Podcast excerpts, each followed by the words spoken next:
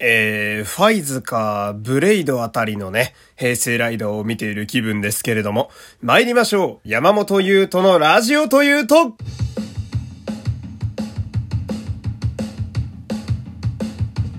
どうも、皆様、こんにちは。声優の山本優斗でございます。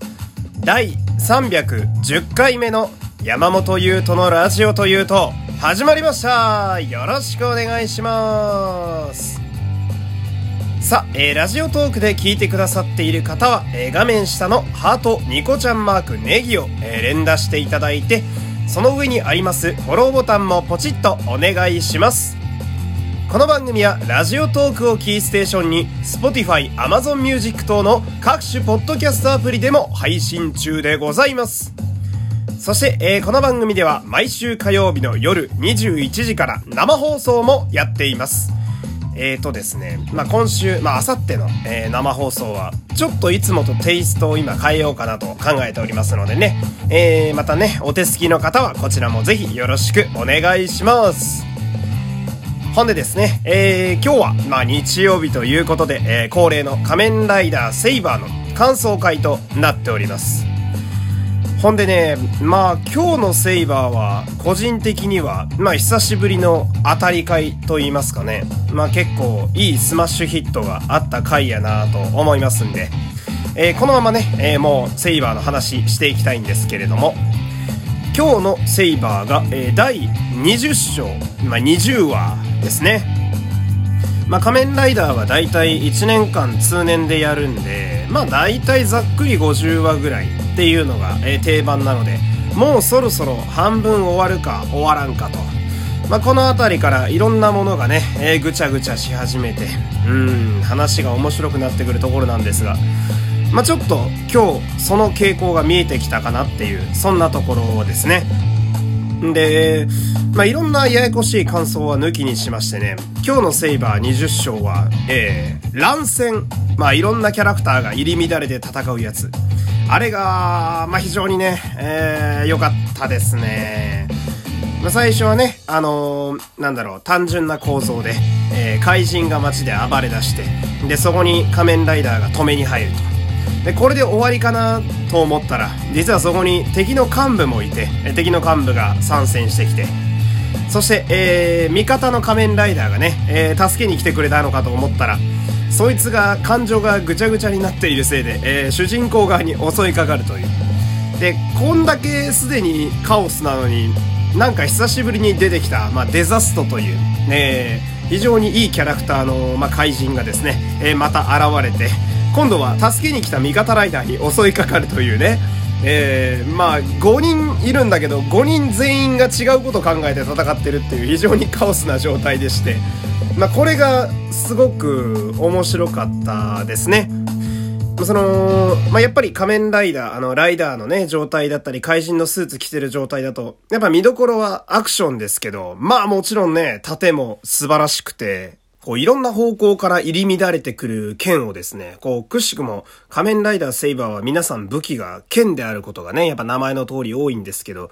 もう入り乱れる剣を弾いては自分の反撃を当てて、みたいなね。で、思い思いに衝撃波や必殺技を出してっていう、まあ非常に見応えがある。なんか劇場版の乱戦を見ているかのような感じで、そこがすごく良かったなっていう。ほんで、まあ、今回のその、ポイントとしましてはですね、え、冒頭にも言ったんですけど、まあ、なんとなく今雰囲気がね、セイバーっていう番組の雰囲気が、えー、仮面ライダーファイズとか、えー、仮面ライダーブレイドの序盤みたいな感じになっておりまして、なんか基本的にみんな人間関係が不穏なんですよね。なんていうか、いや、あいつのせいだとか、あいつは敵の組織の裏切り者だとか、あいつが悪いんだとかね、えー、誰々がこうなのはお前のせいだみたいに変身して切りかかっていくみたいな。でね、あのー、これ人間関係がね、不穏になってくると仮面ライダーって面白くなるんですよ。で、これでね、そのみんながギスギスしていて疑心暗鬼で、で、怪人も混ざってきて第三勢力も現れてっていうのはもうね、ほぼファイズなんですよ。え、なんだかとても懐かしい気分になりましたけど。あのー、まあ、これもね、また、あの、くしくもっていうことになるんですが、ファイズのメイン監督を務めてらした石田監督がね、えー、非常に厳しいというね、あの、巨匠と言われている監督がいらっしゃって、まあ、綾野剛さんだったりね、竹内涼真さんだったり、名だたる俳優さんを育てた男でもあるんですが、えー、今回のそのセイバーの19章と20章はですね、えー、なんと石田監督が撮っているという、まあ、その、ギャグとシリアスの切り替え、そして人間関係のバチバチが非常に得意な監督だというイメージなので、まあなんとなくファイズに似てるのも頷けるなぁなんて思いながら見てたわけですけど、まあこれね、さっき言った第三勢力というね、話をちょっとしたいんですけど、今ね、あの、セイバーの、えー、まあ構造としましては、えー、味方側ね、えー、主人公たち神山東馬、仮面ライダーセイバー側が、まあ一応、ソード・オブ・ロゴスの、えー、まあ、メインですね。主人公側ということで、で、ここに、えー、セイバーと、あと、仮面ライダー最高っていうライダーが二人いると。ほんで、今仲間割れしてる、今度、ノーザンベースっていうね、その、ソード・オブ・ロゴスの別の支部の人たち。まあ、この人たちは、一応今は主人公側ではないんだけれども、まあ、怪人側ではないので、まあ一応ライダー側というふうに扱って、ほんで、怪人側が、まあ、メギドという、えー、ストリウスと、えー、っと、レジエルと、そして、えー、ズオスか。うん。三幹部がいて、まあ今んとこその仮面ライダー VS 怪人っていう非常にわかりやすい構造になっていてね、えライダー側が内輪もめでバチバチしてるって感じなんですが、えー、さっき言ったね、デザストっていう怪人が結構特殊な位置にいまして、これどっちでもないんですよ。仮面ライダー側でもないし、えー、そのメギドって怪人側でもないっていう。で、こいつのデザストの面白いところはですね、あの、面白そうなことがあると参戦してくるっていう特性があって、デザストが入ってくると話が大体面白くなるんですよ。で今回もそのデザストが急に現れたことによって、えー、敵幹部にも切りかかるし、ライダーにも切りかかるっていう、まあ、バーサーカーみたいな感じですよね。えー、どっちにとっても目障りであるっていう非常にいい存在として現れてて、で、まあ、こっからはね、あの、まあ、私の願望なんですけど、今ね、あの、仮面ライダー剣山っていう忍者の、えー、少年仮面ライダーがですね、えー、いろいろな葛藤に襲われていましてね。それであの、今回主人公に切りかかっちゃったっていうとこがあるんですけど、その、デザストっていうこのキャラクターがずっとね、あの、なんかお前は俺と似た匂いがするっていう話をずっとしてて、この、まあ、剣山が、それこそブレイドのレンゲルみたいに、あの、ちょっと闇落ちしてね、あの、敵側に回ったりなんかして、第三勢力として、だデザストと剣山が組んで、三つ目の新しい勢力として出てくると、まあ、非常に面白いんじゃないかななんて思うんですけどね。まあ、こう、だいたい A 対 B が戦ってくる、戦ってる時に C が出てきた時は、まあ、だいたい面白いんですよ。こう全員敵っていうか、で、たまにそいつらと共闘なんかしたりすると、まあ結構ね、絵面としても派手になるので、まあこのデザストってやつが今後いかにこうセイバーにいい感じに油を注いでくれるかっていうのが、まあ今回見ててやっぱすごくあの非常に大事なポイントだなっていうふうに思いましたね。ほんで、まあ、さっきのね、え、石田監督の話になるんですけど、ま、石田監督はね、やっぱあの、キャラクターをちょっと面白みあの、可愛げを出すのがやっぱ得意な方ですので、まあ、それがあのね、ヒロインであるメイちゃんに当たることがよく多いんですけど、今回はその、なんだろうな、もう素材から面白い有利、え、仮面ライダー最高でだいぶ遊んでたなっていう印象があるんですけど、まあ、この、なんだろう、浮世離れしてるんですよね、有利が。あの、すごい古代の人なので、もう現代社会が珍しくて、しょうがないと。えー、自転車に乗っては遊んだり、エスカレーターでびっくりしたりっていう、まあ、まあ多分石田監督的に非常に美味しいキャラ